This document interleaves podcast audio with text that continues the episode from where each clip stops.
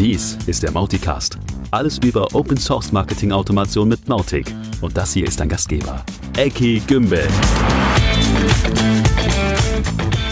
Ja, genau. Willkommen zum nächsten Mauticast. Ich kann euch sagen, heute wird es heiß. Zumindest hier Es ist draußen heiß ist, draußen. ist brüllend heiß. Ja. Zum Glück sitzen wir jetzt angenehm drin, klimatisiert. Hallo Thomas, moin. Moin Eckart, na, wie ist es? Schön hier im gekühlten Raum zu sein. Das ist Ja, das ist es auf jeden Fall.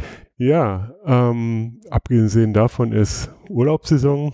Mhm. Leon ist noch unterwegs. Ich bin demnächst auch unterwegs. Wir haben es geschafft, jetzt zwischendurch mal schnell eine Folge aufzunehmen. Mhm. Und wir haben auch tatsächlich wieder eine Menge Futter dabei. Wir sprechen nachher mit dem Thomas Krähe von Mautic. Quatsch, von Acquia. Ja.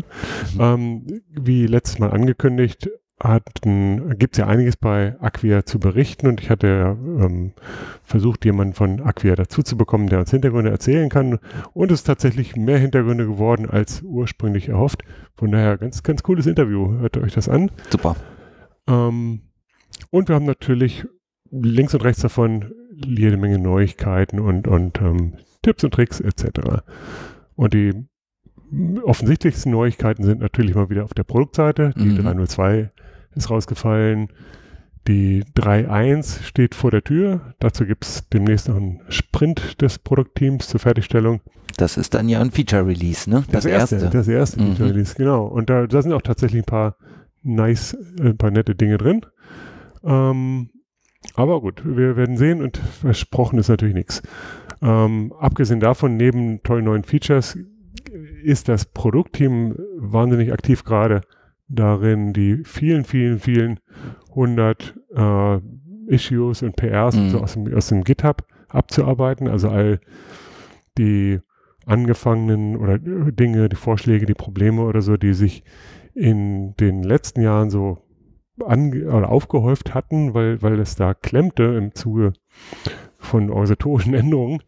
Inzwischen sind die ja alle behoben. Es geht wieder rapide bergauf, beziehungsweise die, die Liste, das Backlog wird deutlich kürzer Super. und das Team macht einen sehr coolen Job da. Mhm. auch das geht natürlich in die 3.1, ist logisch. Ja. Ähm, ich habe einen Tipp und zwar der liebe Josu, der hat einen Installation Guide geschrieben für Mautic 3, der sehr einfach und sehr schön erklärt, wie man zu einer Mautic-Installation kommt. Ähm, ja, guter Punkt. Passt auch gut zu Mautic 3 natürlich. Mhm. Wir haben ja sehr viel Mautic 2 Doku noch draußen und wenig davon ist äh, für Mautic 3 aktualisiert. Und es gibt natürlich schon ein paar Unterschiede. Was ich, der Cache ist woanders oder Mhm. solche Dinge. Und ein paar Dinge, die man nicht mehr berücksichtigen muss, ein paar Dinge, die einfach anders sind. Von daher, Josu baut ja eh mal ganz gute Dokus. Mhm. Das kann er wirklich toll. Und ähm, schön, dass er das rausgehauen hat, genau. Ja. Jo. Ich habe auch einen, einen kleinen Nachtrag zur letzten Folge noch. Und zwar sprachen wir ja über die E-Mail-Bilder, Mhm. vor allem über den von Webmechanic. Ja. Der ist jetzt äh, tatsächlich nicht mehr in der Beta, sondern released. Das äh, basiert auf Grapes.js und ähm, unter der gleichen URL wie letztes Mal in den Shownotes schon, wir schreiben sie einfach wieder rein, Mhm. gibt es jetzt die released Version inklusive Doku und allem drum und dran. Cool. Die funktioniert für Mautic 2 und Mautic 3. Mhm. Von daher gutes Ding, achtet aber auf die PHP-Version. Ja. Genau. Und dann äh, hat mich ein bisschen überrascht, dass von Webmechanic gleich noch was rauskam. Und zwar haben sie in ihrem Blog oder in einem Blogpost, den ich auch gerne verlinke, ähm, gesagt, wir bauen mal noch einen E-Mail-Bilder. Wir haben jetzt Erfahrung gemacht mit dem Ding. Okay. Ähm, das ist schon ein mega Fortschritt, aber das geht noch besser. Wir trauen uns zu, vom Scratch einen eigenen Bilder zu bauen. Okay. Den, den nennen sie Brick. Ja. Ich weiß nicht, ob der Name Programm ist. Oh, oh, wir wollen es nicht hoffen. ähm, aber die haben sich viel vorgenommen, haben auch schon, schon Dinge, die sie zeigen, natürlich. Nicht nur, nicht nur, wie sagt man, Vaporware, ne? Mhm. Ähm, aber auf der anderen Seite, es wird sicherlich ganz zu Anfang erstmal nur private sein, das heißt für die Webmechanik-Kunden zugänglich. Mhm. Und der Norman hat mir gesagt, er ist gerade in den Gesprächen, in, in welcher Form sie das public machen wollen und wann und so. Ich hoffe, dass das in nicht allzu langer Zeit public wird, wie jeder gute Community-Player das tut, genau. Jo, und ähm, jetzt habe ich ja gesagt, der, der jetzt veröffentlichte E-Mail-Bilder ist auf Basis von Grapes.js. Mhm.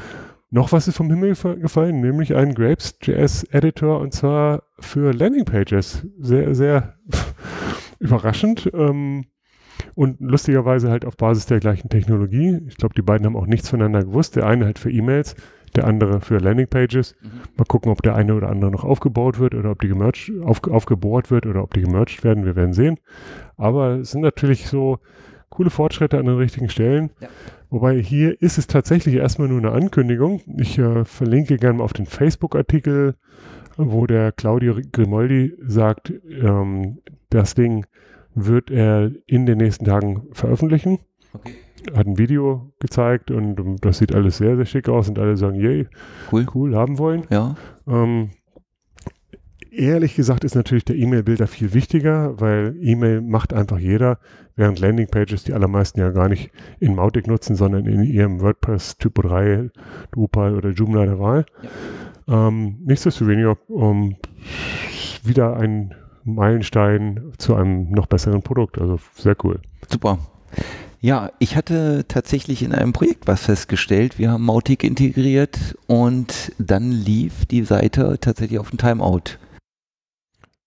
Ja, die Mautic-Seite, Mhm. ja, ich habe es mir zeigen lassen, Mhm. genau, und ähm, also es wirkt sich halt so aus, dass jeder Klick oder viele Klicks einfach sehr langsam sind aufgrund dieses Timeouts und die Mhm. Analyse zeigte, ah, das sind einfach Netzwerkverbindungen, die von der Firewall ins Nirvana geschickt werden und Ja. der Server gibt dann irgendwann auf und macht, wirft intern einen Fehler und, und macht dann weiter. Mhm. So, ohne zu, zu viel in die Technik zu gehen. Im Prinzip geht es darum, halt bei deinem Kunden äh, handelt es sich um so einen, so Security-bewussten Großkunden. Ja, man gut. Ja, ja, ja, genau, genau richtig. Mhm. Ähm, und die haben halt eine so sehr dichte Firewall-Konfiguration und die lassen den Mautic-Server nicht raussprechen. Mhm. Jedenfalls nicht ohne Not. Ja. So, hat bisher nicht wirklich gestört, aber jetzt mit Mautic 3 passieren da komische Dinge auf einmal. Und ähm, wenn man genauer hinschaut, was passiert denn da wirklich? Mautic versucht nach außen eine Verbindung aufzubauen. Das hat es auch vorher schon gegeben. Wenn zum Beispiel Mautic nachschaut, habe ich eine neue Sprachübersetzungsversion. Mhm. Jetzt gibt es mit Version 3 ja neue Dinge, zum Beispiel den Statistikserver. Ja. Äh, stats.mautic.org. Wer den nicht kennt, da könnt ihr mal draufschauen. Da, da könnt ihr zum Beispiel sehen, wie die Versionsverteilungen von Mautic sind die, oder Plattformen, die verwendet werden und solche Dinge. Mhm. Äh, da werden andere Dinge auch noch mitgeschrieben, zum Beispiel Fehler im Installationsprozess oder im Upgrade-Prozess oder so weiter. Das hilft halt dem Produktteam zu verstehen, was da draußen passiert. Ja. Das Ganze ist komplett anonymisiert natürlich, da sind nur Tokens dran und ist nicht zurückverfolgbar. Aber es ist halt eine Kommunikation nach außen, das Mhm. berühmte nach Hause telefonieren.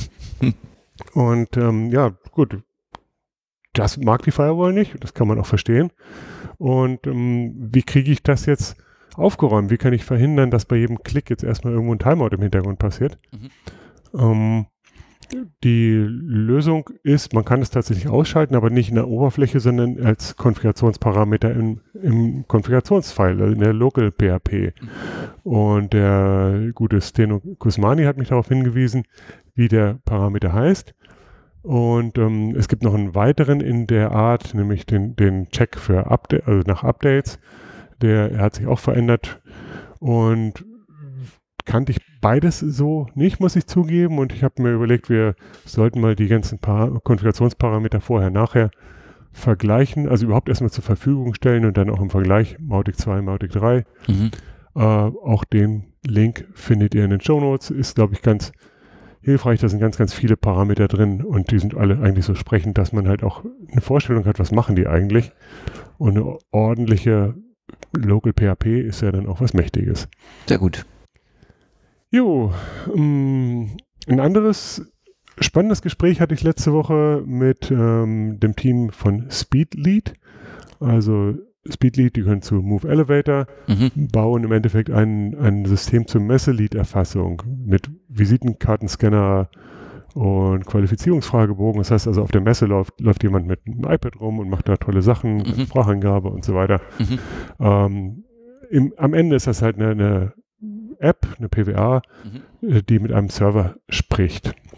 Gut, das hat soweit noch nichts mit Mautic zu tun, aber die haben äh, jetzt eine Mautic-Integration, nein, naja, einen Mautic-Import angeflanscht und das fand ich ganz nett, wie das gelöst ist. Im Endeffekt ähm, geht es halt darum, die, die Messeleads sehr, sehr hochwertig nachzubearbeiten. Also das, was Mautic dann halt kann, diesen Nurturing, Ja. kann man halt perfekt auch auf Messe Mhm. anwenden. Man würde halt denken, dass das eigentlich über ein CRM läuft, so Mhm. nur die meisten Ja. Kunden, beziehungsweise die meisten machen es halt sehr händisch. Hier hat man halt gesagt, okay, wir machen direkt Mautic. Mhm. Ähm, das hat auch äh, zur Folge, dass die Leute, die, die dieses Speedlead nutzen, dann auch direkt zum Mautic hingeführt werden. Ja. Denn ähm, ein HubSpot oder so ist halt hier eben nicht anbindbar direkt. Mhm. Und umgekehrt kann natürlich jeder, der Mautic hat, dann auch die Vielzahl der CRM-Anbindungen von CRM-Anbindungen von Mautic sogar nutzen, um die Kontakte in andere Kanäle zu bauen. Also, Okay, man könnte eine Kette so bauen, sagst du. ne? ja, das ja. ist eine ungewöhnliche Kette, aber Mhm. okay, vielleicht ein smarter Move von Speedlead. Jedenfalls ähm, so mal wieder eine neue Facette, eine neue Facette für was man Mautic so nutzen kann. Ja, wer sich das anschauen möchte, findet auch das in den Shownotes. Jupp. Gut, so, dann würde ich sagen, bevor wir zum Thema Events kommen, gehen wir jetzt erstmal in das Interview. Ich habe schon gesagt, der Thomas Krähe, der ist ähm, Mitarbeiter bei Acquia in Europa, Mhm. spricht Deutsch. Das Interview haben wir aber trotzdem in Englisch geführt und er erzählt uns ein bisschen über ganz, ganz viele Hintergründe zu Mautic bei Acquia, äh, bei Acquia zur Positionierung, zur Strategie, äh, zu den Namen und überhaupt zur Zukunft von Mautic. Von daher viel Spaß. Ja, hey Thomas, welcome to the show. Yeah, thanks for having me. Welcome. Yeah, uh, yeah, my, my pleasure, and uh, I'm very glad we were able to to make it today, uh, because I know you're going on vacation. You're somewhere close to the Alps, and I figure you're going climbing or something. Is that right? uh, I'm I'm located close to the Alps, but this year we will uh, go in the opposite direction to to the Netherlands. oh, well, lovely. yeah, yeah. Anyway, vacation is always good, especially these days. yeah, absolutely. okay. Um, yeah. Nonetheless, let's let's talk about Mautic. Um, when we talked last, um, I mean, we've been in touch for quite a while, and, and when we talked last about things, um, then DXP happened, and um, we had that briefly in our last last podcast episode. And I promised to find someone to explain the backgrounds to me. And so I ask you to, to join us today and tell us a little bit about Mautic versus Campaign Studio. And you offered to come, uh, to explain some backgrounds to me, so I'm very thankful for that. Um, before we go there, uh, of course, I'd like to let uh, know everybody a little bit of background about yourself. I, as far as I remember, you started off as an engineer and are now in a mixed position. Is that fair description? yes, that's that's right. So um, yeah, I, I started my career in a digital agency uh, where we delivered all kinds of web projects, um, all based on open source software. So I was working with, for example, Typo 3, Magento, um, Moodle, Piwik, all, all the open source tools out, uh, outside there. Mhm. And yeah, after that agency time, I spent a couple of years at various software vendors, all in the industry of marketing applications like Teradata, Pegasystems. Uh, yeah, and since last year, I, I joined the Acquia team. And my role is I'm, I'm a solutions engineer, and in that role, I'm supporting sales from a technical side. And yeah, well, my, my responsibility is finding the best solutions for the requirements of our customers and our partners based on our software, of course. Oh, sounds good. Very good. uh, yeah, let's let's talk about customers for a second. Um, most people know that there was Mautic Inc. and uh, it has been uh, acquired by Acquia last year, and few people really have a clear picture of, of what Mautic Inc. does or did, and what Acquia, does today.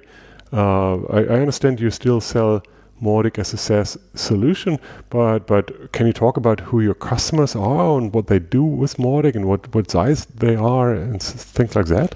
hmm sure.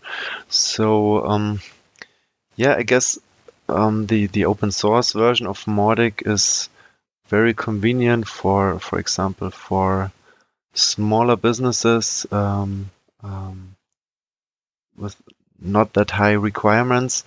Um, but if you're if you're talking to larger businesses or, or enterprises, they, they often have quite high requirements also regarding security, performance, scaling, um, all that kind of stuff.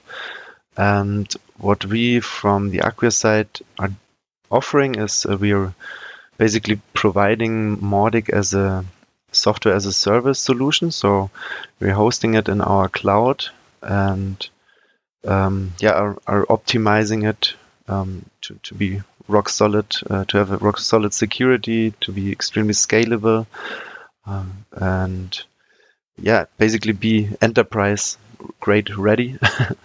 and mm-hmm. when we're talking about um, customers, yeah, I, just to drop some names, uh, for example, I, I mean, I'm based in Germany and um, we, we recently uh, got as a new customer, uh, which is quite exciting because they're not that standard type of business as a non-profit organization. So they're um, focusing uh, not not on sales but on uh, on donations, which is a completely different use case. Um, but anyway, quite quite exciting because they also have a large audience to talk to, and um, a lot of that young audience is, is engaging in all kinds of digital channels. I mean, they're just um, getting started with our solution and just onboarding. That's why I cannot tell too much about uh, that case yet.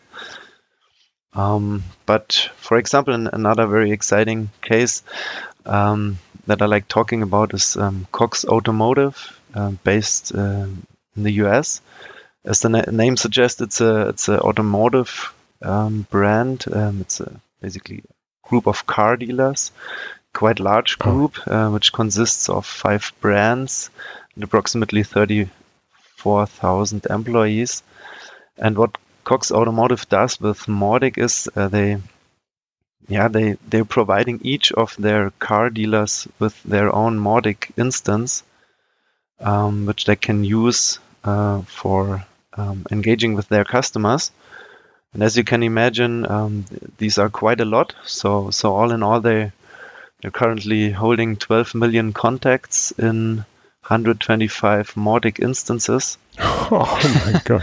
yeah. Okay, that's where Maestro comes in place, right? Yes. So so this this is where our yeah central governance and management layer Maestro comes comes into place. Um, this is where they are managing all their Mautic instances centrally, and mm-hmm. where also, for example, the headquarter can pull their aggregated reports across all the instances. So yeah, so millions of, of contacts is bringing uh, Mautic to to more uh, demanding situations. Let's put it that way. Mm-hmm. And of course, that's one one track we're following in the in the open source product to make it easier to support uh, multiple or 20 or 50 million contacts in, in a single system. Mm-hmm. And as far as I know, you have multiple installations with millions of mm-hmm. of, of uh, contacts in, in the database, right? Yes. So, so this is the other approach um, uh, into the direction of of uh, scaling. so mm-hmm. one approach is to to have more contacts in one instance, and the other approach that we um, follow here with Maestro just adding more instances. So this is always a good a good approach when you have kind of a multi-tenant uh, structure. For example, if you have multiple yeah. brands, yeah. multiple locations, or or um, something like that, then you, it's, it's a good approach to have multiple um, Mautic instances. Yeah. Mm-hmm. Okay. Um, the reason I, am asking is uh, that many people always wonder, just like me, um, when when you look at um, Mautic Inc. or Acquia's SaaS product today, what what are the real differences between the open source flavor and and your uh, Mautic thing? And uh, that's without Maestro or anything around it, just the core marketing automation product. Mm-hmm. Um, is it still the case that you pretty much run the the original core product and just have things on top of that, or is it like a forked solution or something? Um, I would say basically it's it's mostly the core product, but um, of course we optimized a lot in in the underli- uh, underlying platform and infrastructure. So, for Mhm. example, we can we can send extremely high volumes of emails. We can send around 10 million emails uh, per hour. Um, then, of course, we, we also do a lot of security penetration testing, all that stuff, in order to yeah to, to optimize the whole platform and application for security. Um, but there are also some features in development or already existing. So, for example, when it comes to integrations like CRMs, which we often see, then we also have a couple of uh, proprietary plugins and connectors in place to connect, for example, to yeah, I don't know, to Salesforce or Microsoft Dynamics um, or other tools. And um, yeah, and we also have some great new um, things in development. Like for example, we will have a much improved email builder that will will be introduced soon. Um, Oh, oh, you, you do? Yes. Oh, wow! Because there are like like two other email builders in the making at the moment, in beta or alpha. Uh, I, I may, maybe you're talking about the same thing here. I would be shocked if, if there was a parallel development within Acquia, un, unless it's it's a private one and you don't want to make it public. Um, so um, I'm to be honest, I'm not so sure what's going on uh, on the open source side, but um, I can only say that yeah, that there will be a new builder coming soon uh, in the what we call campaign studios or the the Acquia Mautic version. Hmm. Um, this is currently in development because it's it's was demanded by many customers, and yeah. Yeah, let them let me research about that after uh, after the interview, and maybe uh, with the show notes we we can give a little bit of clarity here whether we're talking about the same thing or there is indeed something else in Campaign Studio. Sure. Oh, funny. um, other than that, um, the when, when I get you right, the the the strategy is still to say we, we embrace the open source product. We just do things on the infrastructure level, and we do things, of course, in like private plugins, etc. That's fair enough, and, and most people do that. Um, but the, the the source, i- uh, the, the core is still the open source product, and whatever you change in the core is also contributed back to the open source uh, branch. Okay. Um, when it comes to SaaS, you've been been bringing that up a couple of times now. Um, time and again, with situations where people need their own code, like like their own plugin. We, we here is a custom integration that we have, and we, we need this as a Mautic plugin. Please install it for us. Uh, and I know that that for Drupal, uh, which is of course a different animal, CMS is much more custom than than a automation system. Uh, but is there a way, or will there be a way for Campaign Studio uh, to bring your own code for customers? Is there such a thing? Mm, so for Campaign Studio, um, it, it is not uh, planned um, yeah, to, to go that way like like we do it in, on Drupal with that platform approach. So we will really provide it as a software as a service solution, which which is like it is. So you can cannot bring custom code into it. However, um, of course, there, there will be also the way of yeah suggesting features and going the way through product management and um, asking us to develop something uh, which we then of course will provide to all customers and, and not not only for one. And yeah and of course you also have the, the possibilities to to use for example the api in order to build custom cases and to, to build uh, for example some kind of, of middleware uh, where it is needed okay, to, to do use. Zapier or something like that Yeah. to, for external integration. right Yeah, sure.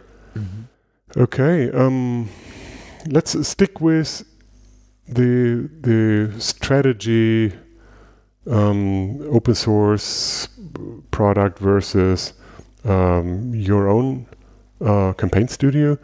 Um, and the campaign studio is now part of the DXP uh, product suite. Can can you talk a li- little bit about long term and also regarding naming, etc. Will will is the name Mautic officially dropped now by Acquia? Mm-hmm. Is it just um, maybe locked down, but but not available for the open source part, or or what is what is the situation there strategic strate- strategically? Yeah, sure. So um, I mean, we we are bundling that whole offering under the name uh, Marketing Cloud, uh, where Mautic or, or, let's call it Campaign Studio is, one part as the marketing automation suite. Uh, other parts are, for example, the customer data platform or um, the personalization engine for website personalization. Um, I mean, Acquia did a couple of acquisitions uh, last year, three to be precise. Uh, that was Cohesion, uh, Mautic, and AgilOne. And of course, we now had to align the whole product names to our product portfolio to, to make it yeah simple and, and easy to understand. That's why we, we're calling Mautic now Com- Campaign Studio, which is yeah yeah more more like self-explaining. and but um, the name Mautic will still exist for the for the open source project, but um, for our own um, portfolio, we will go on with the name Campaign Studio. However, it, it still will remain Mautic from the technology side, from the code, and um, yeah, we will just add our own enterprise features and provide it as a software as a service solution. And of course, when we're talking about developments, there will always be two kinds of developments. So one is, is the Mautic core, where we also contribute to and give that back to the community. But then we also have the proprietary features which we which we exclusively provide on the Acquia cloud. Sure, sure. Okay, so uh, as I said multiple times that, that, that I like the separation to to uh, make it clear that Mautic is the open source thing and not a proprietary product of of a company that is Mautic or whatever. Mm-hmm. So that makes things much easier. And and I do think that the rest also makes a lot of sense. And I like the fact that, that the product is not merged into a larger code base, but remains an isolated product and UI, and, and you, you have it. Mm-hmm. Cool. Um, i am a bit a bit curious still about the integration of of Mautic and the Mautic team, etc., into Acquia on the organizational organizational side. Can can you tell us about that too, and and also what what changed in, in terms of the team? Where is development happening these days, and and all that? Mm-hmm. Um, well, sure. So of course, um, after such an acquisition. Uh, all kinds of organizational things have have to happen. So, for example, the whole uh, Mautic Inc. team was uh, yeah, structured into the the Acquia organization. So, for example, like um, the different apartments were aligned, like sales, customer success, marketing, development. Um, so this is all now part part of Acquia and and the uh, and part of the marketing cloud team. Mm. And also, of course, a couple of processes have been changed for the engineering team.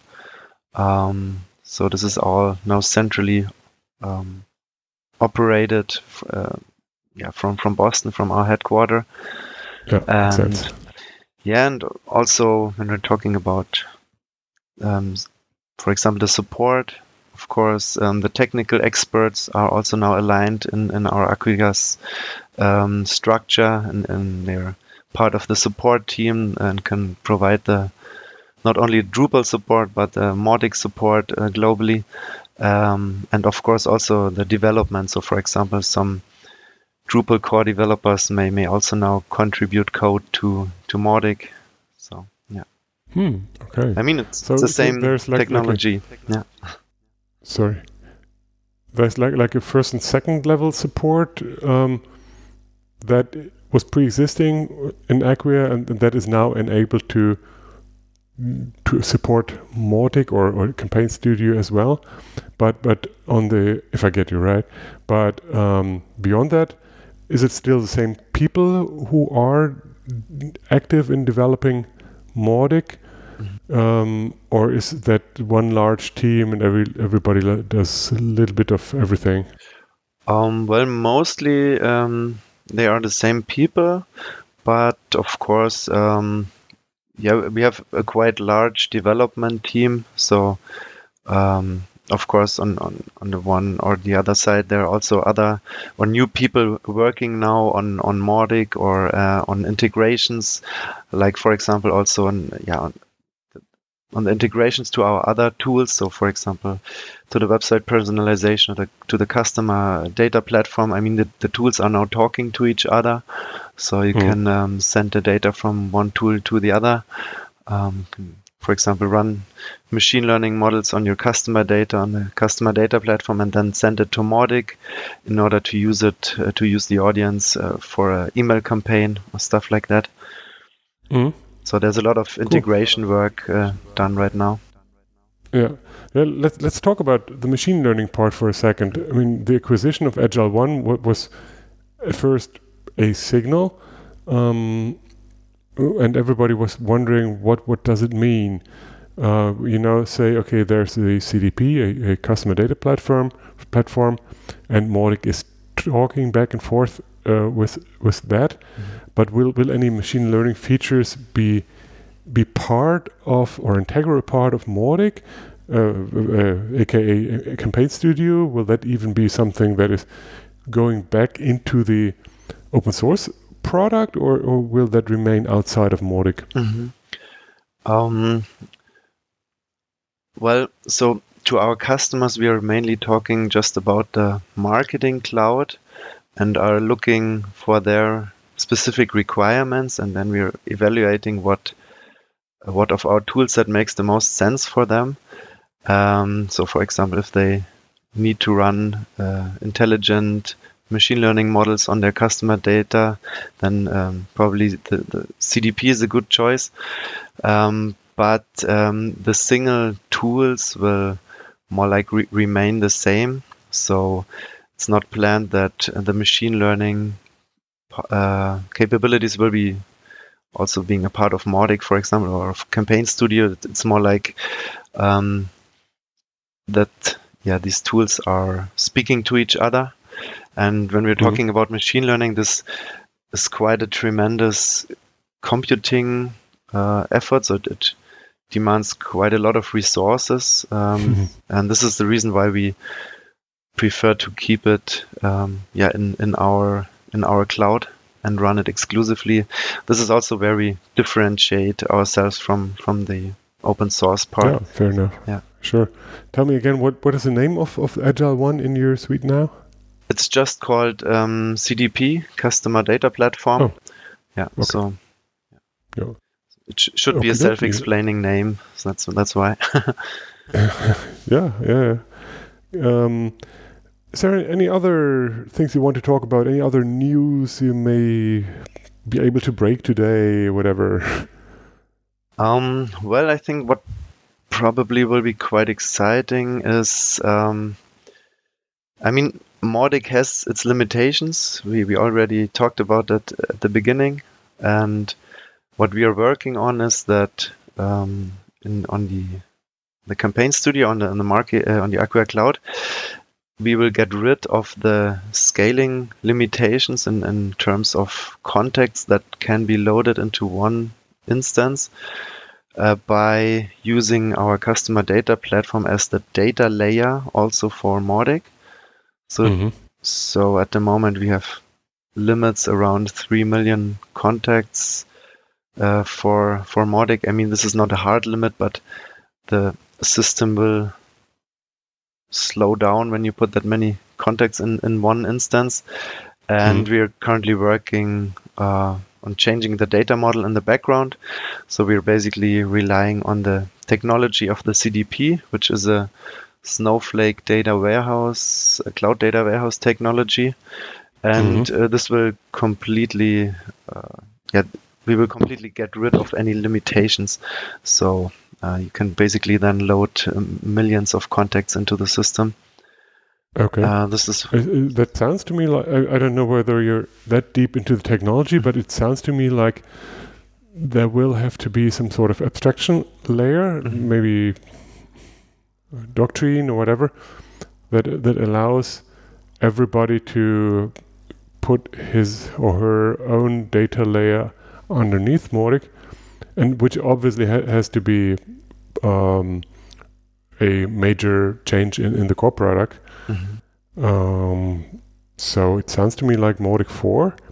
I'm really guessing here. uh-huh. Um, Um, but but being able to to exchange, uh, I mean, on, on the on the infrastructure layer, fair enough. Um, uh, but other things like uh, routing things to the CDP is a fascinating idea. Mhm. Hmm, okay, so sorry for interruption. no worries. Yeah, to be honest, I, I don't know the details on how we will accomplish it, but I guess you you are right. Probably um, we need some kind of abstraction layer, but um, to be honest, I, I don't know uh, it yet. okay, we'll see what the future future brings. yeah. Um, speaking of the future, um, not too far in the future, there's going to be a Mauticon in November and uh, live on a computer near you because we have to do it online. Um, do you have that on your list? Will you see you as a speaker on the virtual stage, maybe? Um, to be honest, I don't know. Um, it could be, but um, I don't know yet. Uh, it's it's not planned yet, but maybe I I will be talking there. I have to align with our marketing, but so far it's it's not not yet planned. Yeah, we don't even have the, the call for papers out, so no worries. but but I, I'm sure we'll see some some good people from Acquia as well as many good people from from other uh, things in, or other other parts of the ecosystem. Yeah, and I'd be happy to see you there too. So Thomas, thank you so much for your time today. Uh, I know you have only a handful of hours left before vacation, so once again, appreciate your time and uh, appreci- appreciate your support for Mautic. And yeah, talk to you soon. Yeah, thanks too. Thanks for having me, and it was a pleasure talking to you. Um, see you soon. Okay, thanks. Bye bye, Thomas. Um, bye. Ja, das war ja jetzt der erste, der von Acquia mal bei uns im Interview war. Äh, total schön Mhm. und wir haben bestimmt mehr vor. Wir hatten doch mal jemanden aus Japan und da gab es doch auch die Möglichkeit oder die Idee dazu, Aquia Japan da irgendwie nochmal vielleicht an Bord zu holen. Ja, ja, wir hatten das Interview mit dem Katsu Ueno. Richtig. Äh, ja, und, und Katsan äh, ist, hat mit Acquia nichts zu tun, er ist tatsächlich einfach Agentur. Ähm, aber in dem gleichen Kontext hatte ich damals schon Kontakt mit Acquia Japan und die hatten auch angeboten, ähm, mal zu erzählen, wie es bei denen so läuft. Mhm. Ich finde halt, es ist halt auch tatsächlich nett zu schauen, was Acquia macht. Die, die bemühen sich natürlich tendenziell um die ganz großen Kunden und um, um vielleicht auch ein bisschen spannendere oder um andere Geschichten, also vielleicht äh, so vor allem bekanntere Namen, das ist ja immer auch recht wertvoll. Ne? Von daher da mal zu horchen, wie es bei denen so funktioniert, wie der Markt auch da funktioniert, ähm, in, auf dem Niveau, ähm, ja, das würde ich tatsächlich gerne mal angehen. Und außerdem müssen wir mal schauen, wann der richtige Zeitpunkt ist, dass wir den Dries mal einladen, Ja. den Dries Butiat, äh, Mhm. den, den Gründer von Acquia im Endeffekt und den Erfinder von Drupal. Ähm, mit dem spreche ich ohnehin öfter mal im, im Kontext von der Mautic Community. Mhm. Und ähm, der würde sicherlich auch jederzeit mal Rede und Antwort stehen. Ich würde halt vorher aber schauen, dass wir irgendein gutes Thema auch haben, was, was Sinn macht, mit ihm zu besprechen. Ne? Ich will ja wirklich kein, kein Sales-Gespräch führen oder was. Ja. Gut, so, kommen wir zu den Dingen, die in den nächsten Wochen so auf uns zukommen. Und vor allem, wie gesagt, 3.1 kommt auf uns zu und ich hatte schon gesagt, es gibt einen Sprint und zwar am 14. bis 16. August. Das ist gelegt auf den Freitag bis Sonntag, um den Leuten eine Chance zu geben, die während der Arbeit das zu tun, äh, tun möchten, als auch den Leuten, äh, die nicht während der Arbeit das tun können. Das ist ein kleiner Kompromiss hier. Mhm. Ähm, also drei Tage Sprint, aber nicht unbedingt drei Tage mitmachen. Wer, wer vielleicht einen Tag abzwacken kann und unterstützen möchte, der ist immer her herzlich willkommen, auch wenn er bisher noch nichts zu tun hatte mit dem Produktteam. Ähm, da mitzumachen, zum Beispiel sich auf ein einzelnes Thema zu stürzen oder zu unterstützen durch Testen oder durch Tests schreiben oder durch sonstige QA. Ja. Ähm, das Produktteam freut sich total, also geht auf Slack nach T-Produkt und Produkt, T-Product. Produkt. ähm, und seid gerne dabei, richtig. Ja. Und gerne dabei sein könnt ihr genauso auch beim Mauticon-Team. Ähm, es Mauticon-Team gehört da zum Community-Team. Mhm. Ja, das ist wieder kompliziert. also merkt euch T-Community ja. in Slack. Ähm, meldet euch gerne, wenn ihr für die Mauticon noch dabei sein wollt als Organisator. Mhm, genau. Ähm, denn auch da wird es dann kurz nach dem anderen Sprint auch einen Sprint geben, einen eintägigen. Und ähm, das ist natürlich auch ein guter Zeitpunkt zum Einsteigen und, und zum handfeste Dinge dann auch bewegen.